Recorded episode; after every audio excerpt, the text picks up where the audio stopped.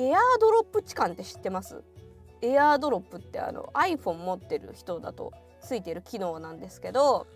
なんかその画像をね送れるんですよ。その番号とかメールアドレスとか知らなくても画像を送れる機能ででそれである時になんかポポンポポンポポン誰々さんからの画像です。受け入れますか？受け入れませんか？みたいな表示にもうすでにその画像が出てんのよ。でそこにチンピーが堂々たる堂々たるチンピーが表示されちゃってはははは消す消す消す受け入れない受け入れないははははってアップアップするみたいなねでもその時とにかくその画面を消すことにあの集中してますからそうスクショとか撮ってないわけですよ撮りたくもないしね自分のスマホにそんなもんではってなるししかもどこのドイツなのか分かんないわけよ。電車の中に何人もいる状態で。これどうどうしたもんかと思って捕まえれもしないしでしかもさらにそれの怖いところは誰がやってんのか分かんないからまあ向こうもそのなんか女性の名前がバーって並んでその中からあの勝手にやってるだけなんで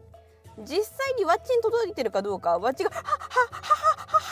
っ」ていう慌てた顔とかしてない限りはまあ分かんないんですけどまあちょっと慌てちゃうからその瞬間にねまあバレちゃうと思うんですよね。で向こうはこっちを分かってるだけどこっちは向こう分かってない状態でそのまま電車を降りたりとかするとそれはこれつけられたりすんじゃねえかってしかも誰か分かんねえから気づけないみたいなその恐怖があるんですよ。超怖と思ってそれを駅員さんに言いに行ったんですよ電車降りて。そのなんかエアドロップでそその陰部を送られましてって言ってでも駅員さん iPhone じゃなかったのかな多分ええエアードロップ？ってなってて